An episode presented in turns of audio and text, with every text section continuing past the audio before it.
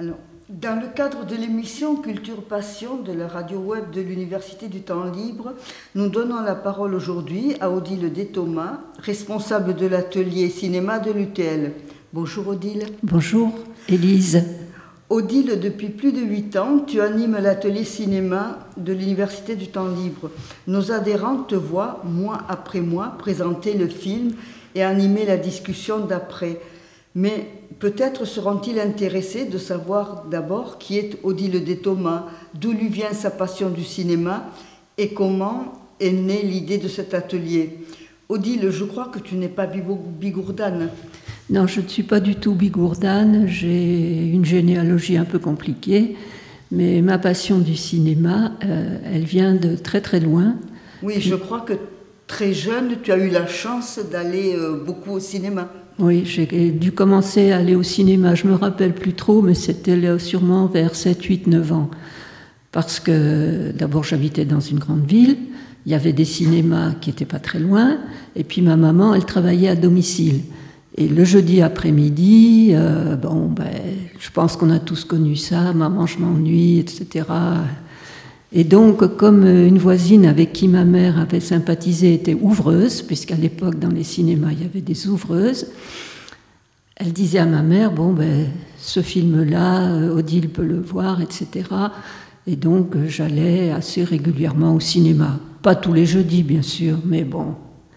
Et donc, ça m'a permis de voir, euh, dans ces débuts des années 50, puisque je suis née pendant la Deuxième Guerre mondiale, de voir un certain nombre de films qui étaient en, vogue à l'époque. Et quels sont ces films-là que tu voyais à cette époque?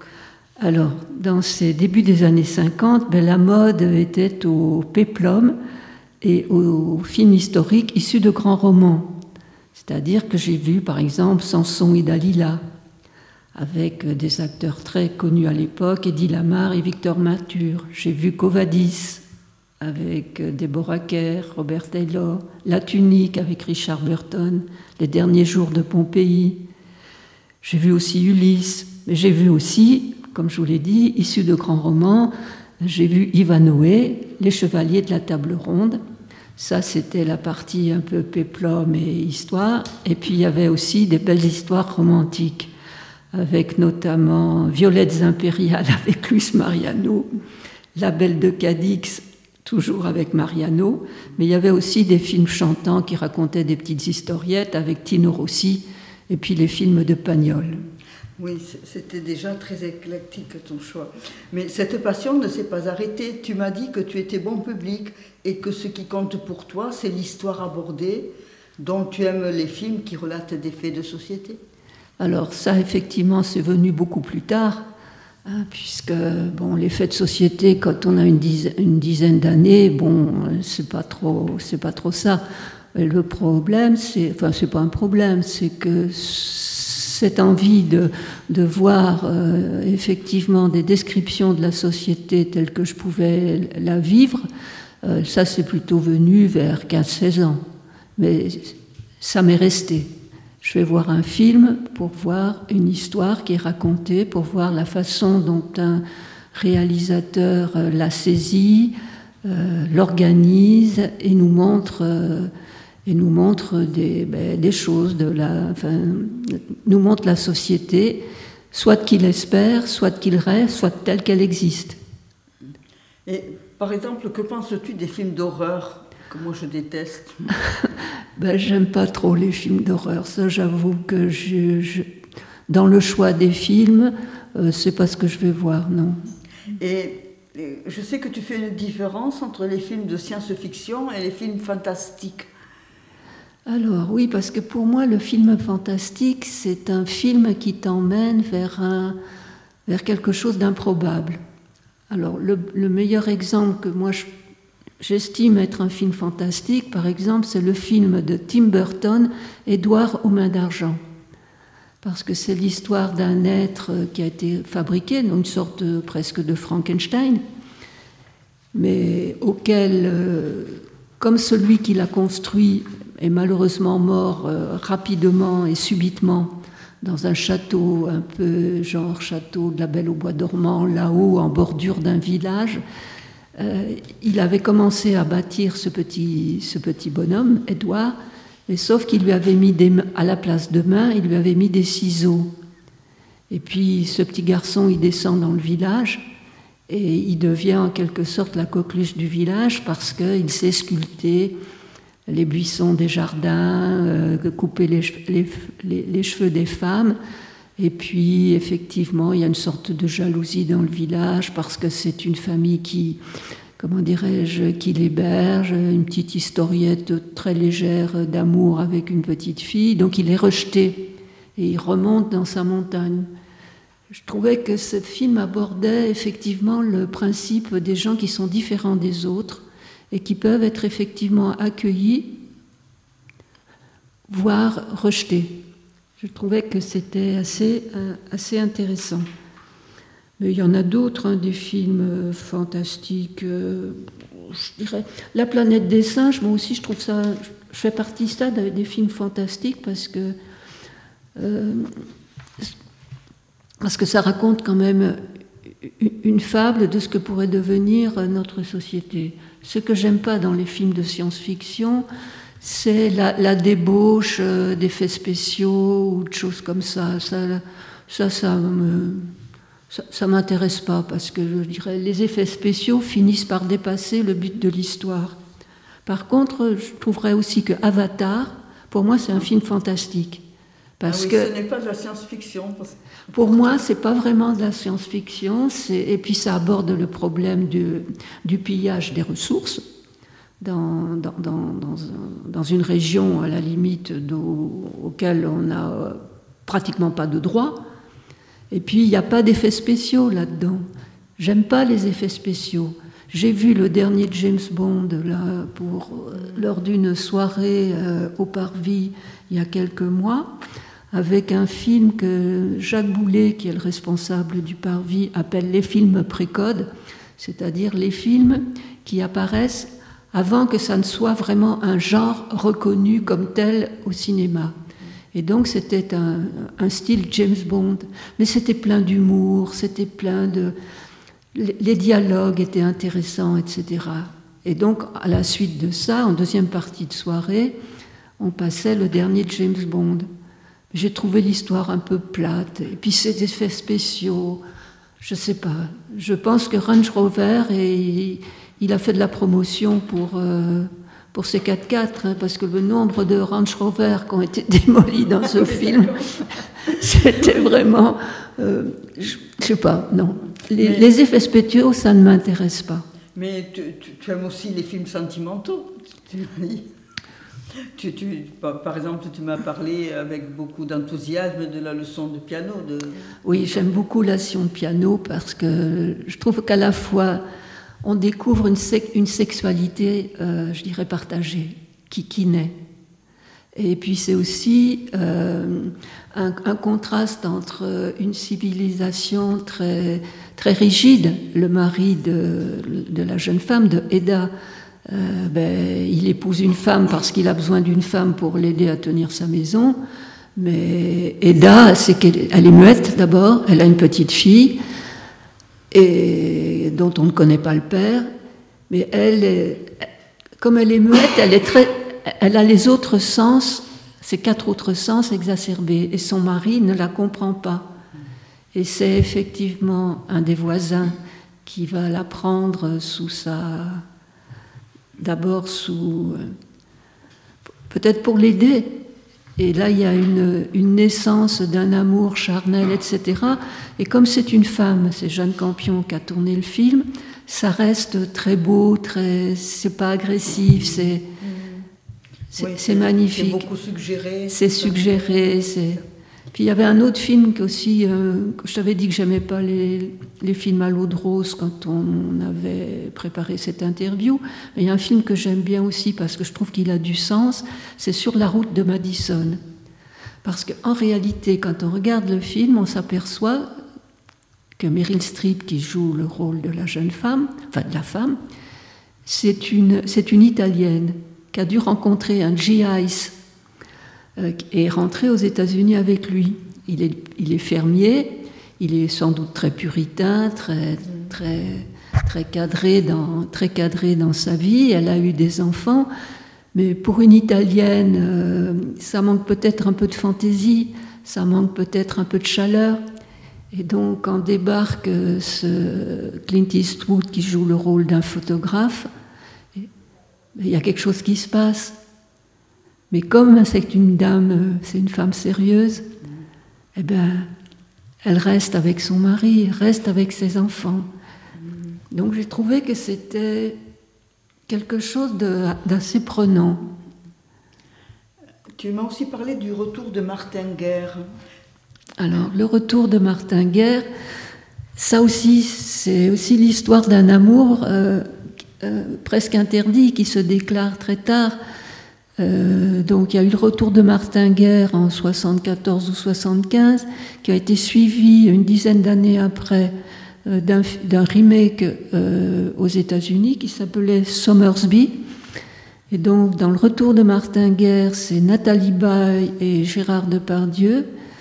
Donc, à la suite de, guerres à la fin du Moyen Âge, on suppose que c'est les guerres de religion, ben, son mari est parti à la guerre, il n'est pas revenu.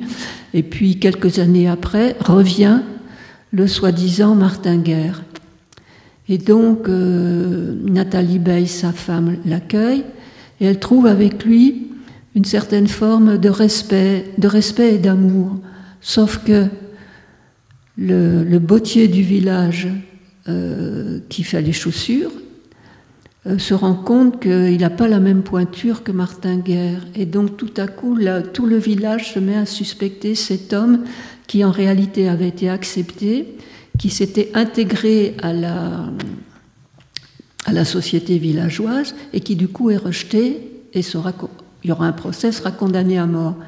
Et dans Somersby, c'est exactement pareil. C'est Meryl Streep et Richard Gere. Et donc, mais toutes les deux, elles ont trouvé avec ce succès d'année de mari un être qui les a comprises et qui les a aidées. il, y a un, amour qui est né et elles le perdent. C'est assez, c'est assez touchant quand même. J'ai beaucoup aimé ce film, d'autant plus qu'il est tourné en Ariège.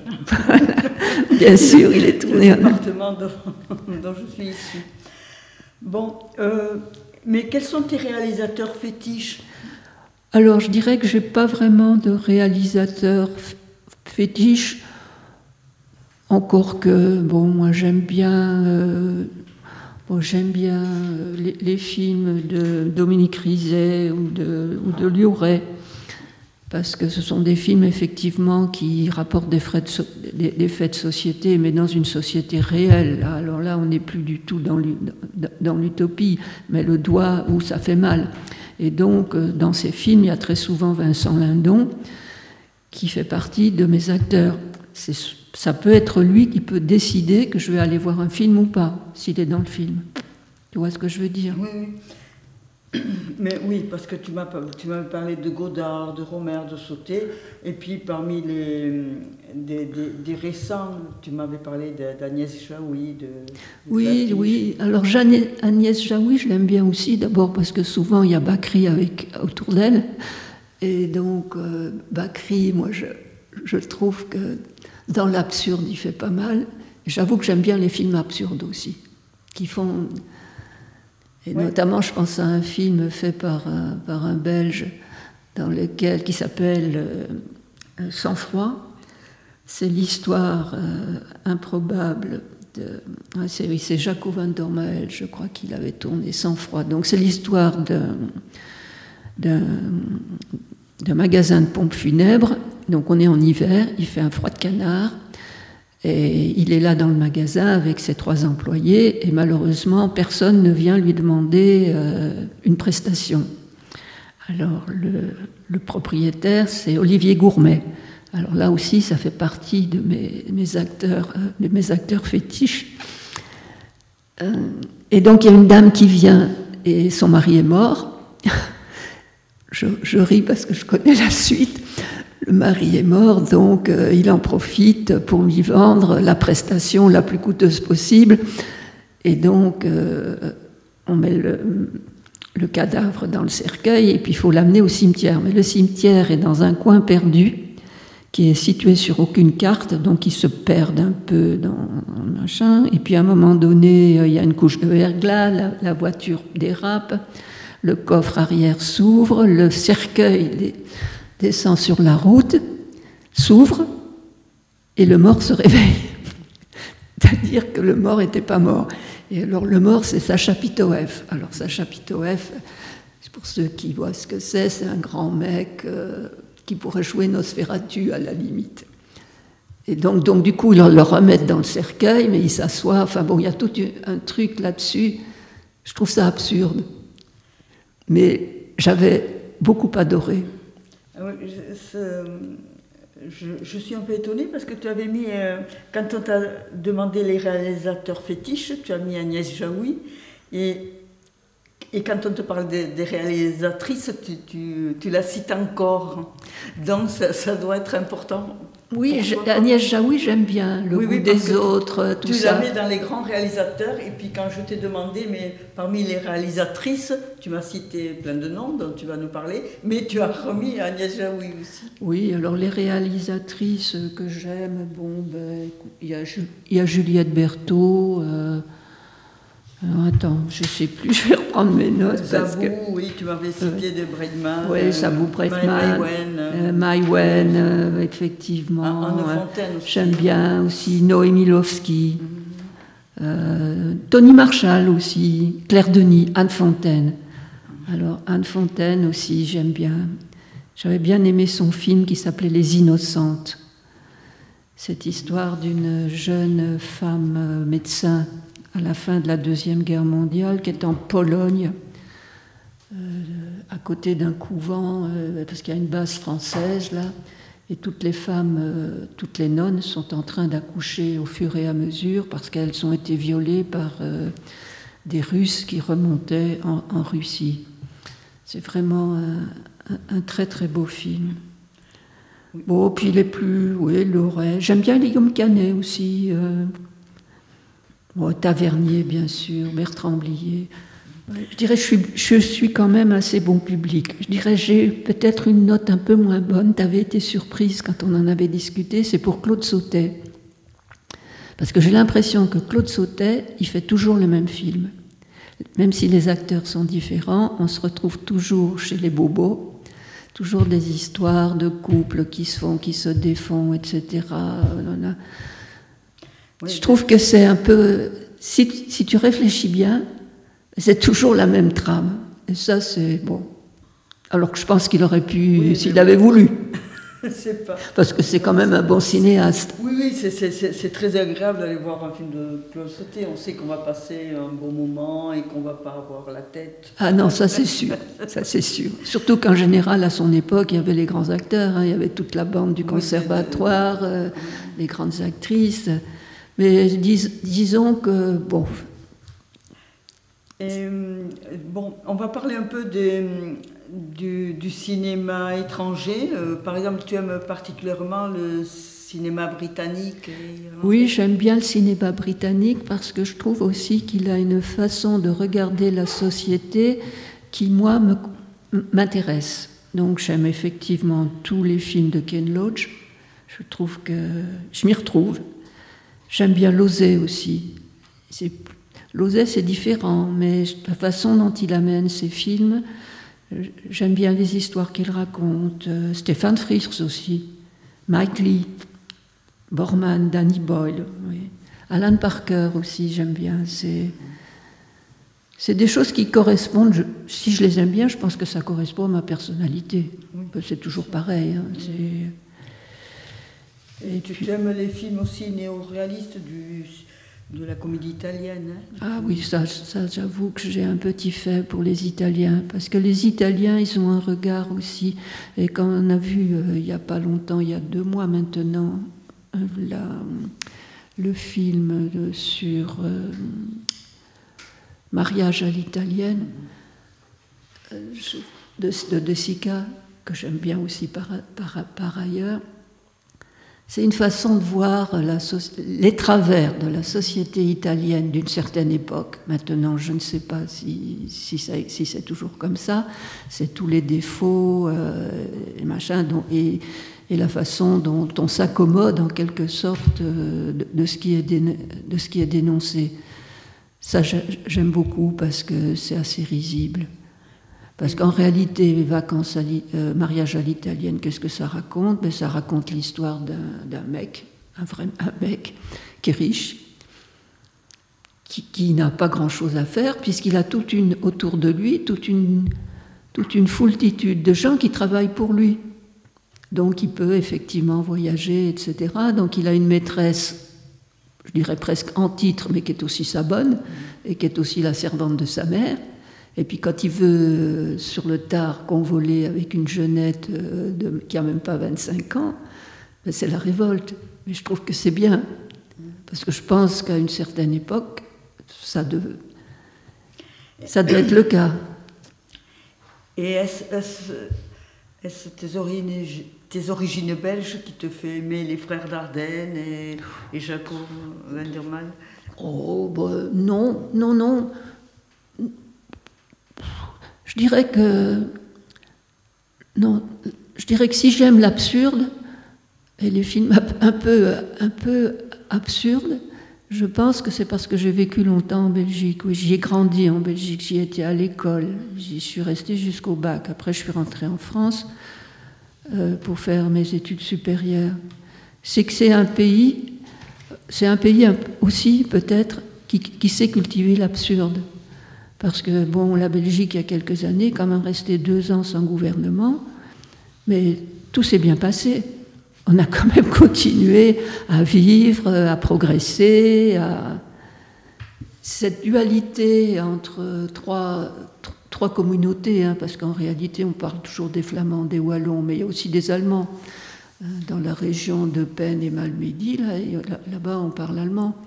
Mais je dirais que pour les grandes causes, pour les, choses importantes, il y a une union. Et la devise de la Belgique, d'ailleurs, c'est l'union fait la force. Et je pense que c'est pour ça que ce pays, euh, ce pays tient toujours.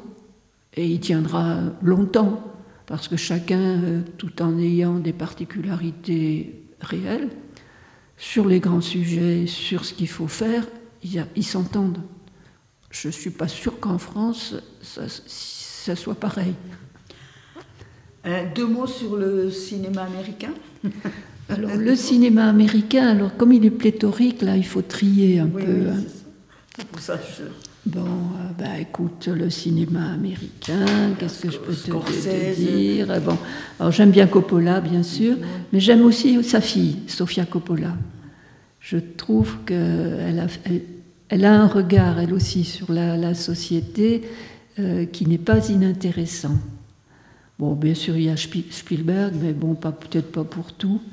Alors j'adore Scorsese parce que lui, on retrouve un peu les films de la comédie italienne matinée d'américanisme. C'est en général euh, pas mal. Tarantino aussi. Bon, euh, et puis Oliver Stone. Là, Oliver Stone aussi, là, ça rejoint ma, mon goût pour euh, les situations sociétales les situations sociétales, euh, c'est Oliver Stone, parce que lui aussi, à chaque fois, il tape et parfois ça fait mal. Le, cinéma asiatique, puisque je sais qu'on va en parler, alors autant j'aime bien les anciens, mais les plus, euh, les plus récents, euh, je trie, même voilà. J'aime bien les, les, dessins animés japonais, je trouve qu'ils sont assez bien faits. Mais les derniers films japonais que j'ai vus, je les trouve très très lents. Euh, euh, je trouve, personnellement, je trouve qu'ils auraient été peut-être plus punchy si ça avait été coupé de 5 à 10 minutes. Je me rappelle avoir vu euh, Drive My Car. L'histoire était intéressante, mais il y avait des longueurs sur la route avec cette jeune femme qui le conduit, etc. C'est dommage. Moi, je, suis maintenant plus réservée sur euh, le, cinéma japonais que j'ai pu l'être autrefois avec euh, Kurosawa et compagnie, là, les cinéastes des années 60-70.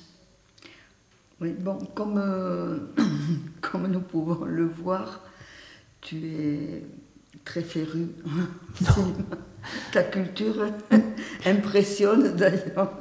Les, personnes qui vont, qui vont écouter tes commentaires, mais tu vas nous parler de l'atelier ciné-club de l'UTL, quand même. Oui. Quelle est la genèse de cet atelier, son équipe et, les diverses péripéties qui l'ont amené Ah à oui, être ce c'est que- sûr. ce qu'il est maintenant? Ben, L'élément déclencheur, ça a été euh, un film que nous avait passé euh, notre prof de médiéval, euh, Sophie Brouquet Sophie Brouquet, un, jour à la place, euh, un lundi après-midi à la place du cours. Elle nous avait prévenu d'ailleurs. Euh, elle nous avait passé un film sur la guerre de Cent Ans. Je me rappelle plus quel film, parce que j'en ai quand même vu plusieurs sur ce sujet. Il, il était en anglais, elle nous avait dit, mais vous arrivez à comprendre, vous arriverez à comprendre. Ah ben tu l'avais, je- tu l'avais vu ce Je film n'avais rien compris parce que je ne parle pas anglais. Mais elle était persuadée qu'il était tellement parlant. Oui, oui, mais enfin bon, bref. Et donc, elle était venue avec euh, sa- son petit CD, là, et elle nous avait mis ça. On avait fermé un peu les, rideaux. euh, C'était une pénombre. Heureusement, il n'y avait pas de soleil ce jour-là, donc ça pouvait aller. Et donc, ça m'avait donné envie. Je me suis dit, tiens, si c'est si facile que ça, pourquoi on ne créerait pas euh, un atelier cinéma? À l'époque, j'étais au conseil d'administration, j'étais la secrétaire du conseil d'administration. Le président, c'était José Cubero. Je lui en ai parlé. Et il m'a dit, ben oui, pourquoi pas, on peut essayer. Alors il m'avait dit, mais tu me fais un devis. Alors j'avais fait un devis, j'avais contacté des distributeurs, euh, etc. Donc euh, ça coûtait aux environs le- la location d'un d'une cassette euh, pour une diffusion qui était quand même publique, c'est pas le même prix que si on va dans un quelque chose qui n'existe plus maintenant. Comment ça s'appelait là où tu allais chercher des cassettes, tu louais des cassettes. Ah oui, euh, c'est vrai que. on ne souvient plus du magasin. Je me souviens. Enfin bon, bref. Donc c'était plus cher, euh, donc ça coûtait de l'ordre d'une petite centaine d'euros. Et José m'avait dit, bon, oui, mais bon, à l'époque, euh, les finances de, de l'UTL étaient quand même un peu, un peu Oui, on serrées. était Je- moins nombreux. on était moins nombreux, puis bon, enfin bon, bref. Et donc, euh, on avait donc décidé de faire payer la séance un euro, ce qui n'a jamais posé de problème d'ailleurs. Mais euh, c'est pas, euh, comme tu le sais, les micros, euh, ça marche ou ça marche pas dans, à l'UIT. je venais avec mon propre PC, on mettait la cassette, on avait toujours des problèmes, fallait appeler le responsable, enfin bref, on a fait ça pendant, je crois, deux ou trois ans, je me Les rappelle. plus. projecteurs, ne, les projecteurs ne donnaient pas les couleurs initiales. mais- enfin, ouais, enfin, c'était, c'était vraiment. euh. Et puis, donc, euh, le pire, ça a été quand on s'est retrouvés dans l'amphithéâtre en une- un plein après-midi. Euh, donc, on avait fermé les, les machins, mais c'était des rideaux qui n'étaient absolument pas occultants. Et on passait un film de Kate Loach sur la, sur la révolte irlandaise. Le vent se lève.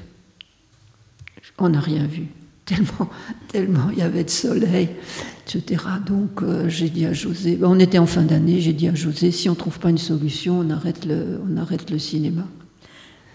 Et alors, vous avez trouvé une solution qui Et alors est excellente. Et alors on a trouvé, ben, c'est, François Druard qui fait partie un peu de, de, de l'équipe qui avait dit, oh mais moi je connais bien Jacques Boulet, le responsable, je vais aller voir ce peut, si on peut faire quelque chose. Et effectivement, on a eu une réunion avec Jacques Boulet, on lui a expliqué, et il a dit, ben, pourquoi pas, si c'est qu'une fois par mois, moi, dans, dans mon planning, je peux vous libérer une après-midi euh, le grand amphi. Et euh, voilà. Donc, euh, Bon, mais- mais je dirais que quand même, les, les gens qui sont venus les premières années à l'atelier cinéma, c'est vraiment qu'ils aimaient le cinéma, parce que c'était vraiment des conditions. On était quand même en général entre 40 et un peu plus de 50. hein. Oui, mais ensuite, ensuite- et puis c'était pas confortable. les- Non, on était mal assis en plus. Quand le film était un peu long. C'est vrai que c'était pas confortable. Mais, euh, bon, je suppose qu'il y, a- qu'il y a une équipe qui- autour de toi, euh, même si, c'est- si tu en es la cheville ouvrière. Ben, J'ai une équipe autour de moi pour choisir les films, pour éviter justement que ça soit trop auto-centré sur mes propres sujets de, de prédilection. Donc il y a dedans, donc il y a François Druard, il y avait José, mais José nous a malheureusement abandonné. Il est très pris, je, comprends. de José Je parle de José Cubero, bien sûr. Euh, il y a Rémi Lanier, est toujours là. Euh, alors, attends, donc il y a moi. Euh, il y a eu Michel, un, Michel, mais je n'ai pas retrouvé son nom, qui venait souvent nous aider à, régler quelques problèmes techniques. Et puis, donc, on se réunissait euh, assez, une fois par an, en général au cours du mois de fin avril, mai, là, pour choisir des films. Mais là, alors, on n'est pas, alors, on n'est pas tout à fait libre. On n'est pas tout à fait libre dans le choix du film, puisque comme euh, effectivement euh, l'UTL ne paie rien en termes de de location de salle ni en termes de location de films, on est tenu par la liste, enfin les listes qu'a euh, le Parvis concernant des films qui, pour lesquels il n'y a pas de droit à payer et choses comme ça. Donc on ne peut pas vraiment choisir tout ce qu'on veut. Mais enfin, dans ces listes, il y a quand même à peu près euh, largement 120, 130 films. Donc on arrive toujours à trouver quelque chose. Alors, la programmation de cette année a été faite par toi seul à cause du confinement Elle a été faite effectivement en grande partie par moi seul, encore que j'ai quand même réuni les gens euh, pour savoir. Euh, donc j'avais repris les. Comme on n'avait pas pu se réunir, j'ai repris les listes des autres années, puisque quand on se réunit, on a en général cinq films chacun, cinq à six films chacun. Et puis il faut qu'on en choisisse huit. Donc il y a des discussions. Donc je savais effectivement. Et quand j'ai fait les choix, euh, je les ai réunis quand même chez moi rapidement. Euh, elle a été acceptée, euh, sauf une ou deux modifications, notamment le, film de Juliette Berthaud qui va passer. C'est François Druard qui y tenait, ben, on l'a mis dedans. quoi. Oui, mais cette programmation, moi, je la qualifierais d'optimiste. Hein. C'est après, après, après, deux ans de confinement, c'est vraiment euh, pour nous auditeurs euh, un véritable plaisir euh, d'avoir des films assez optimistes. Ben oui, c'est-à-dire que moi je me suis dit cette année je vais pas mettre de grands de grands drames, donc j'ai repris effectivement des films qui avaient été peut-être un peu laissés de côté pour effectivement offrir une programmation optimiste. Voilà.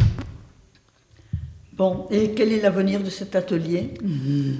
Ben, L'avenir de l'atelier, je ne sais pas trop, parce que je ne suis pas effectivement éternelle. Ça demande effectivement beaucoup de travail. Oui, parce qu'il y a un travail de préparation, parce que tu présentes le film avant la projection de la séance, et ensuite après, tu animes la discussion d'après-film. Voilà, j'anime la discussion d'après-film, sauf que je suis toujours un peu sur ma faim, parce qu'il y, a peu de, il y a peu de discussions en réalité. Et ça, je trouve que c'est dommage. Parce que, alors, on m'a dit, oui, mais quand tu vois un film, il faut prendre du recul. Donc c'est difficile de discuter après. Donc, sauf si le film, vous l'avez déjà vu. Mais bon. Je préférerais avoir un peu plus de, de participation de, de, la, de la salle. moi, j'espère, et tout le monde avec moi, que, ce, que cet atelier aura un avenir. Euh, bon, et, euh, je crois qu'on va te remercier parce que bon, la mission du pôle culturel de la radio web de l'Université du Temps Libre est de relayer les événements culturels de notre département et surtout de donner la parole aux acteurs de ceux qui la font vivre. Je rappelle ça parce que tu rentres vraiment euh, dans le cahier des charges. Hein. Bon, nous, nous t'avons donné la parole, Odile, aujourd'hui. Parce que, euh, je le rappelle encore, parce que c'est important, depuis huit ans, mois après mois, tu essaies de nous faire partager ta passion et de nous aider à saisir toutes les facettes des films que nous voyons. Pour tout ce travail, j'ai envie de, dire merci Odile, hein, à mon nom, mais je suis sûre aussi au nom de tous les auditeurs de l'université. Je rappelle simplement que les séances de cinéma ne sont pas réservées aux auditeurs de l'université, mais ouvertes à tout public. Oui, parce que c'est le Parvis est une salle publique. Si vous achetez votre ticket d'entrée, vous pouvez venir. Et je serais très contente qu'il y en ait effectivement d'autres. Merci encore. De rien. Au revoir.